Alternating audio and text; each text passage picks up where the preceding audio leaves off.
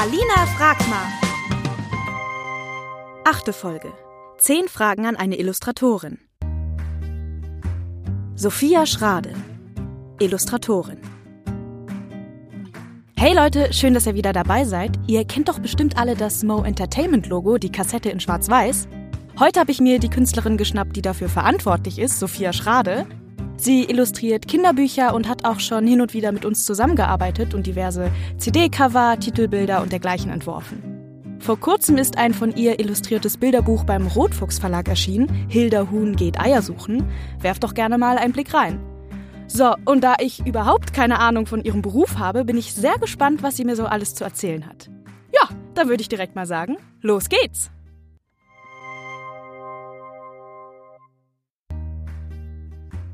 Okay, Sophia, wir müssen ganz am Anfang anfangen, weil du hast ja an der Akademie für Illustration und Design in Berlin studiert. Und war das für dich nach der Schule direkt klar, dass du in diese Richtung gehen willst? Ja, wie kommst du zu diesem Studienplatz und zu diesem Beruf überhaupt? Also ehrlich gesagt war das nicht direkt klar. Ich wusste schon immer, dass ich irgendwas Künstlerisches machen will, aber das ist ja so ein weiter Begriff. Mhm. Und dann, äh, meine Mama ist Kunstlehrerin, dann dachte ich so, na ja, das ist so ein bisschen der Weg des geringsten Widerstands. Da habe ich irgendwie da so ein Praktikum gemacht und festgestellt, okay, da macht man ja gar gar nichts Künstlerisches. Da räumt man nur für andere Leute irgendwie Papier und Farbe hin und her. Wo hast du das Praktikum gemacht? Bei meiner Mutter an der Schule. Die hat, Ach so, äh, beim Kunstunterricht. Genau, genau, ah, genau, okay, genau. Ja. ja, dann hatte ich irgendwie noch so ein bisschen Zeichenunterricht nebenbei und da meinte irgendwann mein Zeichenlehrer, ja, deine Sachen sehen ja ganz schön illustrativ aus. Und ich konnte mit diesem Begriff gar nichts anfangen und habe das dann gegoogelt und dachte so, ah krass, das ist ja genau mein, meine Richtung so. Mhm. Und dann eigentlich erst rausgefunden, dass es überhaupt einen Studiengang in die Richtung gibt. Und dann äh, bin ich nach Berlin gegangen zum Studieren genau.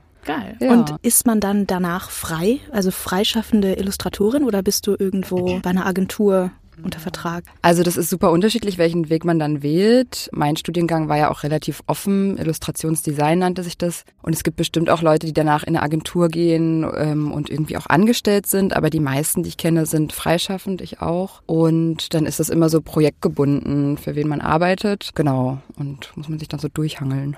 Mhm. Ja. Und hast du dich da spezialisiert auf einen bestimmten Bereich? Genau, ich habe dann eigentlich im Studium schon gemerkt, was alles nichts für mich ist. Also auch gerade so Werbedesign, Produktdesign, eigentlich so alles, was so sehr in diese kommerzielle oder in diese ja, Werberichtung ging, ist gar nichts für mich. Und dann hatten wir irgendwann im dritten Semester das Modul Kinderbuch bei Michael Frede, einem ganz lieben Dozenten von mir auch. Und da habe ich direkt gemerkt, dass das total mein Ding ist, weil man sich da so mhm. auskaspern kann und irgendwie so verlieren kann und auch relativ frei ist in dem, was man macht. Genau, und da war dann eigentlich klar, dass das mein meine Richtung ist. Ja. Ich habe mir nämlich auf deiner Website dein Portfolio mal angeschaut ja. und ich würde sagen, dass man in deinen Designs irgendwie wie so eine eigene Handschrift erkennen kann. Mhm. Also ich weiß nicht, ob man das so nennt, aber dass alle ja. so einen ähnlichen Stil haben, dass zum Beispiel Menschen und Tiere irgendwie abstrahiert dargestellt werden ja. mit zum Beispiel Hasen, die ganz lange Beine und Arme haben und so Ausgeschuhe anhaben, also alles irgendwie so verspielt und mit so ganz ja. vielen kleinen Details. Ist das Absicht, dass man das so erkennt? Also würdest du sagen, es ist wichtig, in dieser Branche einen individuellen Wiedererkennungswert zu haben? Das ist total wichtig, wobei ich nicht sagen würde, das ist Absicht, sondern wenn man viel illustriert, dann kommt das einfach. Mhm. Das ist aber total wichtig. Ich bin auf dem Weg hierher an einem, ich weiß nicht, ob es ein Kinderbuchladen war, vorbeigekommen. Da stand draußen Nadja Budde drauf. Das ist auch eine Illustratorin und man erkennt den Stil von zehn Meter Entfernung. Ja. Und das ist dann halt wie eine eigene Marke. Und ja, das ist super wichtig. Aber wie gesagt, ich glaube, das kommt eher von innen heraus, wenn man das wirklich gerne macht, als dass man sich jetzt da genau überlegt, wie male ich jetzt in Zukunft dies und das immer. Ja. Also hast du jetzt nicht, als du dein Portfolio online gestellt hast, gedacht, ach, dieses Bild kann ich nicht nehmen, das ist so anders vom Stil als das, was ich sonst zeige? Nee, also mein, mein Kinderbuchstil ist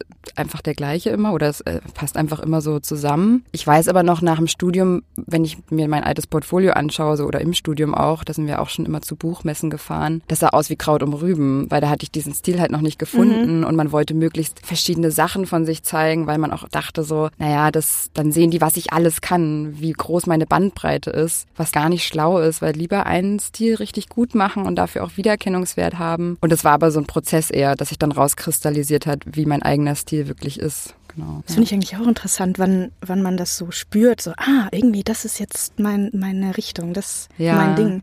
Also hast du das so richtig gespürt einfach, oder? Ich glaube einfach immer dem nachgehen, was am meisten Spaß macht. Also ich merke das, wenn ich so vielleicht Kleinigkeiten neu entdecke bei meinem Stil, dann dann spüre ich ja, dass mich das bereichert oder dass das irgendwie das Bild bereichert. Und dem gehst du einfach immer nach irgendwie. Also es ist vielleicht gar nicht so eine überlegte Sache, sondern eher mhm. so ein Intuition oder so, ja. Was ich auch auf deiner Website gelesen habe, ist, dass du gerne mit Tusche, Aquarell und Papieren arbeitest.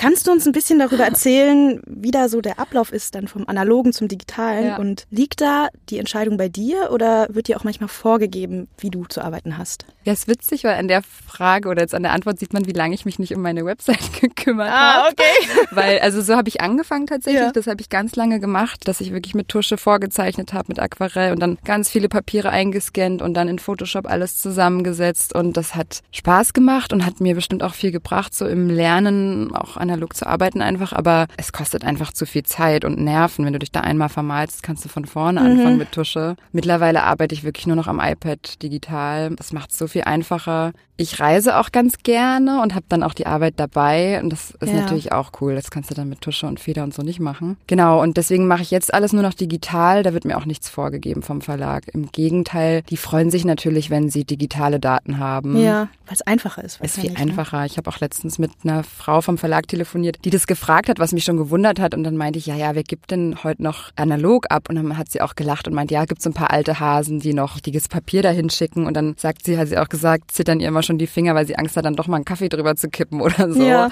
Das kann dir natürlich im Digitalen nicht passieren. Und für mich ist es auch viel einfacher, noch was zu korrigieren. Wenn dann der Verlag doch mal sagt, hier, keine Ahnung, dies und das könnte man noch anders machen, dann ist das viel einfacher, als wenn ich das äh, analog machen würde. Ach, das heißt aber auch, dass wenn du analog arbeiten würdest, dass die Aufgabe gar nicht bei dir liegt, das dann zu digitalisieren. Also das macht dann der Verlag. Das oder? würde der Verlag auf jeden Fall machen, genau. Das ist ja das Gute, wenn man mit Verlagen arbeitet. Das ist so groß, dass da die verschiedenen Aufgaben verteilt sind, was für mich super ist, weil da muss ich nur meinen Job machen. Mhm. Also gerade manchmal bei kleineren Projekten mache ich ja dann auch Layout-Arbeiten und so, aber das ist gar nicht so mein Ding. Ich mache am liebsten nur die Illustration. Ja. Und ja, genau, wegen, weil du vorhin auch gefragt hattest, wegen äh, Agentur oder so. Ich habe eine Agentin, die mich vertritt und die kümmert sich um den Papierkram. Und mhm. da bin ich auch froh, dass ich das nicht machen muss, weil das auch nicht mein Ding ist. Und genau, also da sind die Aufgaben dann so verteilt und das ist auch, glaube ich, gut so. Ja, ja, dass man sich konzentrieren kann auf das, was man was Spaß wirklich macht. machen kann und Spaß ja, macht, genau. genau. Ja. Ach, da habe ich zu deinen Aufträgen auch noch eine Frage. Ja. Was war dein zermürbendster oder verrücktester Auftrag, den du hattest? Also zermürbend. Zermürbend ist es immer dann, wenn es stressig wird oder äh, so Datenabgabe, wenn dann irgendwas nicht stimmt. Ich würde mal sagen, zermürbend. Ich kann mich noch erinnern, das ist so ein bisschen, hat ja jeder wahrscheinlich so äh, kreativ Schaffende, so ein Projekt in der Schublade, was so schmerzt ja. Irgendwie aus irgendeinem Grund. Und bei mir ist das meine Abschlussarbeit an der Uni gewesen. Da habe ich echt viel Herzblut reingesteckt und ich glaube, es war auch wirklich gut. Und dann gab es auch schon einen Verlag, der dafür Interesse hatte und es war schon so alles in Sack und Tüten. Eigentlich nur noch die Unterschrift gefehlt auf dem Vertrag und die haben dann, sind dann im letzten Moment abgesprungen und das war natürlich so total die große Fallhöhe von mhm. gerade Uni-Abschluss gemacht, direkt ein Verlag, der meine Arbeit äh, drucken will. Da war ich so richtig gehypt und dachte, jetzt kann's losgehen. Und dann sagen die einfach ab und äh, ja, irgendwie auch aus doofen Gründen. Und da weiß ich noch, dass ich so richtig frustriert und, und traurig auch war und das auch total am Selbstwertgefühl natürlich kratzt, wenn du, ja, wenn du das dann irgendwie, dann so ein Projekt auch verlierst. Mittlerweile verstehe ich, dass das gang und gäbe ist, dass mal Sachen dann doch aus dem Programm fallen oder irgendwelche Gründe sind. Aber äh, das Projekt habe ich auch noch nicht neu angeboten, weil das noch so. also es steckt noch in der Schublade. Es steckt noch in der ja? Schublade. Das wird auch nochmal irgendwann rausgeholt. Aber genau, das hat jetzt so ein bisschen Zeit gebraucht, das zu verdauen. Ja, ja ach, absolut verständlich, ja. du. genau. Ah, dann äh, spielen wir jetzt mal ein kleines Spiel. Ja, okay. Stell dir mal vor, Mo Entertainment engagiert dich dafür, ein Plakat zu entwerfen für ihr neues Live-Impro-Hörspiel. Und bisher steht nur der Titel. Das mhm. wäre Erdmännchen, Schmigolo, Schwüloro, Franz und seine Reise ins All. Mhm. Ja, wie würdest du da jetzt vorgehen? Nimm uns mal mit, wie du da Stück für Stück das Plakat gestalten würdest. Interessant. Ja, also als allererstes würde ich erstmal die Fakten abklären. Wie viel Zeit habe ich? Was mhm. äh, wollt ihr von mir genau? Wollt ihr, habt ihr eine Vorstellung, pipapo? Genau, also erstmal mit den KundInnen einfach klären, was die so für, für Rahmenbedingungen haben. Das ist immer ganz wichtig, damit man nicht umsonst arbeitet. Weil wenn ich jetzt irgendwas einfach anfange und ihr habt eine ganz andere Vorstellung, dann, mhm. dann ist das irgendwie schade dann um die Zeit und um die Arbeit und so. So. Aber an sich würde ich jetzt dann erstmal mir den Titel nochmal angucken, weil der ganz schön lang ist. Ja, ja. Aber dann würde ich anfangen, erstmal eine Skizze zu machen. Das mache ich auch am Tablet. Da müsste ich natürlich das Format wissen, in dem das Plakat ist. Und dann würde ich anfangen, ja, erstmal so ein, so lange Brainstorming habe ich eigentlich gar nicht. Ich wollte gerade sagen, ich würde ein bisschen brainstormen, aber ehrlich gesagt kommen mir einfach bei so einem Titel dann schon Bilder in den Kopf. Ich Mhm. würde wahrscheinlich, was ist es für ein Tier? Ein Erdmännchen? Erdmännchen. Das würde ich auf jeden Fall nochmal googeln. Ich arbeite ja gar nicht fotorealistisch, aber auch um zu abstrahieren, muss ich erstmal wissen, wie genau so ein Erdmännchen aussieht, was das für Eigenschaften hat, um das wiederzuerkennen, damit es auch mit einer Abstraktion dann klar ist, ist ein Erdmännchen. genau. Was ist dieses denn da? Ja, passiert manchmal, dass meine Tiere auch verwechselt werden, Ja. aber das ist auch okay. Genau, dann würde ich eine Skizze machen und dann würde ich die euch schicken und dann würdet ihr sagen, äh, sieht gut aus oder hier und das kann man noch ändern. Und wenn dann klar ist, was in welche Richtung es geht, dann mache ich eine Reinzeichnung. Das heißt, dann mache ich eine Outline auf die Skizze, dann mache ich eine Was ist eine Kolorierung. Outline? Jetzt mal blöd gefragt. Sorry. ähm, eine Outline ist einfach, ja, stell dir vor, du hast jetzt ein Objekt, sagen wir eine Blumenvase, Mhm. und die könntest du auch ohne Outline malen, also einfach als flächiges Objekt. Ich arbeite aber super viel mit Ah, Outlines, okay. also eine Linie außen drum einfach. Ja, ja. verstehe. Okay, ja, Genau. Gut, macht Sinn. macht Sinn. Ja, aber ist ja äh, gut zu fragen auch, ja. Okay, also entsteht sehr viel im Dialog und jetzt nicht mach mal und dann zeig, was du Gibt's Gemacht auch hast. AuftraggeberInnen, die das auch so machen, wobei ähm, das schon normal ist, dass es hin und her geht. Ja, also das ja. ist total normal, gerade am Anfang mit einem neuen Auftraggeber, Auftraggeberin oder einem neuen Projekt, äh, wo man sich noch nicht kennt, dann geht das viel hin und her. Das ist manchmal ein bisschen anstrengend, aber auch manchmal gut und dann irgendwann hat man sich auch auf so Farben und so geeinigt, wenn das einmal steht, dann und ich so richtig ins, ins kreative Arbeiten komme, dann macht's auch, dann macht's auch richtig Spaß, wenn ich einfach machen kann. Mhm. Ja, genau. Gab es schon mal einen Auftrag, den du aus ethischen, moralischen oder künstlerischen Gründen abgelehnt hast? Ähm, sehr gute Frage. Tatsächlich ja, zweimal. Einmal Mhm. hatte mich eine Partei im Wahlkampf bei uns in Eberswalde, wo ich wohne, gefragt, ob ich ein Wahlplakat für die machen kann. Das habe ich Oh. abgelehnt. Oh, krass. Ähm.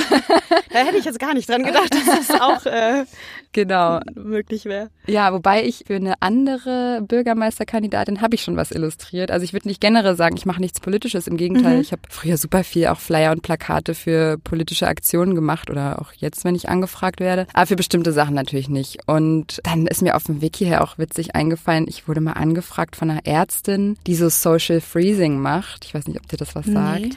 Dass du Eizellen einfrierst von der Frau, Ah, damit ja. du dann später schwanger werden kannst, wenn das eigentlich biologisch nicht mehr so machbar ist. Und die wollte gerne ein Buch dazu schreiben und illustrieren lassen, um ihren Kundinnen erklären zu können, wie Social Freezing funktioniert. Und da habe ich echt ein paar Tage nachgedacht, weil ich nicht wusste, was ich selber von diesem Thema Social Freezing halten soll und habe mich dann letztendlich auch dagegen entschieden, weil ja, weil wenn ich nicht im, damit im Reinen bin, dann möchte ich das auch nicht machen. Mhm. Genau, also das gibt's schon auf jeden Fall. Ja. Verstehe. Ja. Aber stelle ich mir cool für, eigentlich so ein Sachbuch mit An sich total Bildern. Ja, Mhm. deswegen habe ich auch überlegt, wenn es so Aufklärungsarbeit ist auch und immer, aber ja, irgendwie, wenn ich mir da nicht ganz sicher bin, dass ich da wirklich dahinter stehe und irgendwie auch weiß, wer die Person ist oder so, dann, dann mache ich es nicht. Aber ja, das ist voll verständlich. Gut, wenn man da die Linie zieht. Genau, ja. Kannst du uns Kunstschaffende nennen, an denen du dich orientierst oder die dich besonders inspirieren? Und wenn ja, was genau inspiriert dich an denen? Also ich glaube, viel von dem, was ich jetzt mache, ist aus dem entstanden, was ich in meiner Kindheit gerne mochte. Mhm. Gerade so im Kinderbuchbereich natürlich. Und da ganz klar Janosch, kann ich einfach nur immer wieder sagen. Ja, okay.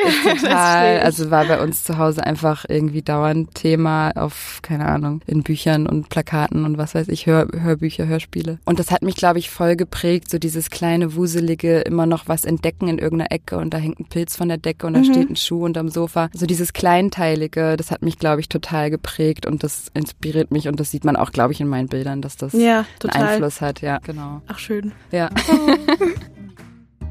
Ich denke, dass jeder Künstler und jede Künstlerin dieses Gefühl vielleicht kennt, dass es man bei Autoren Schreibblockade nennen würde. Mhm. Also wenn einem einfach nichts einfällt und man nicht weiter weiß. Du kennst es bestimmt auch. Mhm. Wie gehst du davor, wenn du so eine Malblockade hast? Was anderes machen. Also, Also einfach weg von der Arbeit. weg ja. von der Arbeit. Also manchmal ist es vielleicht gar nicht so, dass mir jetzt kreativ nichts einfällt, sondern eher so, boah, ich krieg das, was ich machen will, gerade nicht so hin, wie ich es möchte. Mhm. Und das hat ja meistens damit zu tun, dass man müde ist oder irgendwie auch schon viel gearbeitet hat oder so. Und dann mache ich was ganz anderes. Und es ist auch schön, dass in meinem Freundeskreis, also in meinem engeren Freundeskreis, wo ich wohne, wenig Kreativschaffende sind. Ah, die machen alle okay, was ganz ja. anderes. Und dann bin ich immer richtig froh, mit denen in den Garten zu gehen. Da reden wir über Ökolandbau und dann gibt's HolztechnikerInnen und dann gibt's Leute, die einfach ganz andere Sachen machen. Und das finde ich richtig schön, dann nicht noch in meiner Freizeit über Kunstausstellungen oder irgendwas mhm. zu reden. Und dann merke ich auch, dass mir das totalen Input gibt und dann fällt mir aus dem Nichts heraus dann ein, ah, so kann ich dieses Bild retten. Weißt du, wenn man manchmal so ein Bild mhm. hat und dann merkt man, das stimmt noch was nicht, kommst aber nicht drauf, was. Und dann machst du was ganz anderes und dann triffst du Freunde und machst irgendwas und dann so, ah ja, das fehlt noch, stimmt. Und dann kannst du zurückkommen und dann geht es weiter. Ja. Ja, ist gut, manchmal aus seiner Bubble rauszukommen. Total, voll. Ich hatte mich jetzt in letzter Zeit beworben gehabt bei Schauspielschulen mhm. und habe dann auch viele Leute getroffen, die das auch gerade machen. Und wenn man dann verzweifelt, weil man so eine Aufgabe gestellt bekommt, man muss einen Monolog schreiben und man kommt nicht voran. Ja. Und dann die ganze Zeit mit den anderen sich darüber auskotzen, ja. dass sie auch nicht vorankommen, dann irgendwie ist dann so ein Sog gut. nach unten manchmal. Ja, das tut gar nicht gut. Deswegen raus aus der Bubble und was ganz anderes machen. Das merke ich dir, du. Danke dir. Gern geschehen. Du hast ja unter anderem hier das Logo von Mo Entertainment entworfen mhm. und bei einigen Projekten wie zum Beispiel dem Hörbuch Sturmjagd oder bei der Horcruxe Fanfiction das Totenkopf-Logo mit den zwölf Säulen illustriert. Ja. Wie kam diese Zusammenarbeit überhaupt zustande? Da muss ich mal meine Freundin Pauline Stör erwähnen, die, yeah. die du erkennst. Ähm, genau. genau, also durch Paula einfach Connections über Freunde und das ist ja meistens so, dass man dann irgendwie, der kennt den und der kennt den und Paula ist da auch einfach so gut im, im Kontakte knüpfen. Die stellt mich auch immer bei allen Leuten vor, das ist meine Freundin Sophia und das ist eine ganz tolle Kinderbuchillustratorin. und das finde ich immer so stark, wenn man das im Hinterkopf hat, irgendwie Leute auch so zu supporten und so. Genau, und dadurch bin ich dann hier gelandet bei Mo und habe da schon einiges gemacht und finde es auch einfach toll zu sehen, wie sich das entwickelt hat von so einem ganz kleinen Ding ja. zu einer Sache, wo ich ja jetzt sogar Geld mitverdienen kann. Also Ey, sehr gut. Man wird bezahlt für seine Arbeit. Total. Und das ist ja auch schön, dass man da am Anfang vielleicht auch mal so einen Freundschaftsdienst macht, wo man vielleicht nicht so viel Kohle kriegt und dann aber sieht, oh voll, das hat sich voll ausgezahlt für euch und für mich dann auch, weil ich jetzt auch dann Aufträge habe, wo ich was dran verdiene und das ist ja total schön, wenn das so klappt. Ja. Und dazu muss ich noch kurz sagen, wer Lust hat, Pauline Stör besser kennenzulernen, ich habe sie in der siebten Folge, der Folge davor, interviewt als Tänzerin. Da kann man gerne reinhören. Oh ja, die muss ich mir auch noch anhören. Ja, und jetzt zum Schluss etwas Schönes. Du darfst dir was aussuchen. Wenn du dir eine Geschichte oder ein Buch aussuchen dürftest, das du unbedingt gerne mal illustrieren wollen würdest, was wäre das? Hast du da was im Kopf? Eieiei. Schwierige Frage. Ah. Ganz ehrlich, wenn ich es mir aussuchen dürfte, was selbstgeschriebenes, weil ich auch gerne schreibe und merke, dass man natürlich, wenn man die Vorlage selber liefert, also dieses der Text und das Bild, wenn man das selber verknüpfen kann, ist natürlich noch mal was ganz anderes. Und ja, ich glaube, ich würde einfach gerne einen eigenen Text illustrieren. Aber das heißt, du schreibst selber auch? Genau, also das war auch bei meiner Abschlussarbeit, war der Text auch von mir und ich mache ja auch ah. so neben Kinderbuch, wirklich Bilderbuch mache ich ja auch so, das nennt sich Kinder Kindermedien, also so Unterhaltungssachen, wo die irgendwelche Rätsel lösen und irgendwelche Spiele spielen und so. Mhm. Und da habe ich auch Texte gemacht und das ist auch cool, aber ich würde gerne noch mehr in Richtung wirklich Geschichten erzählendes Bilderbuch, Texte selber machen. Und ja, das ist so ein bisschen das nächste Ziel. Ist auch schön, sich da immer noch weiterzuentwickeln. Und da will ich dann gerne auch selber illustrieren natürlich. Ja. Da bin ich sehr gespannt, ob wir bald was von dir sehen. Hoffentlich. Du hast doch bestimmt einen Instagram-Account, wo man verfolgen kann, was du so machst, genau, oder? Genau, da bin ich nicht so fleißig, muss ich sagen, wie ah. mit meiner Website. Aber ja, ich glaube, Sophia.schrade oder Sophia Schrade Illustration kann man mal reingucken. Sehr gut. Ja. Schaut gerne mal vorbei.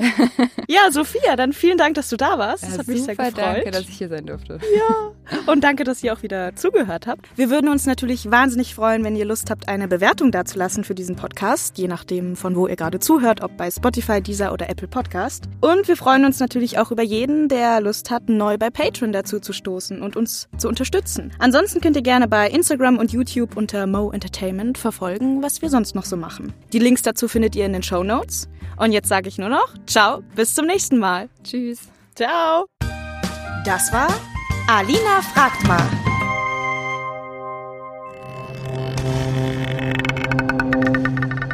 Mo Entertainment. Lass uns was hören.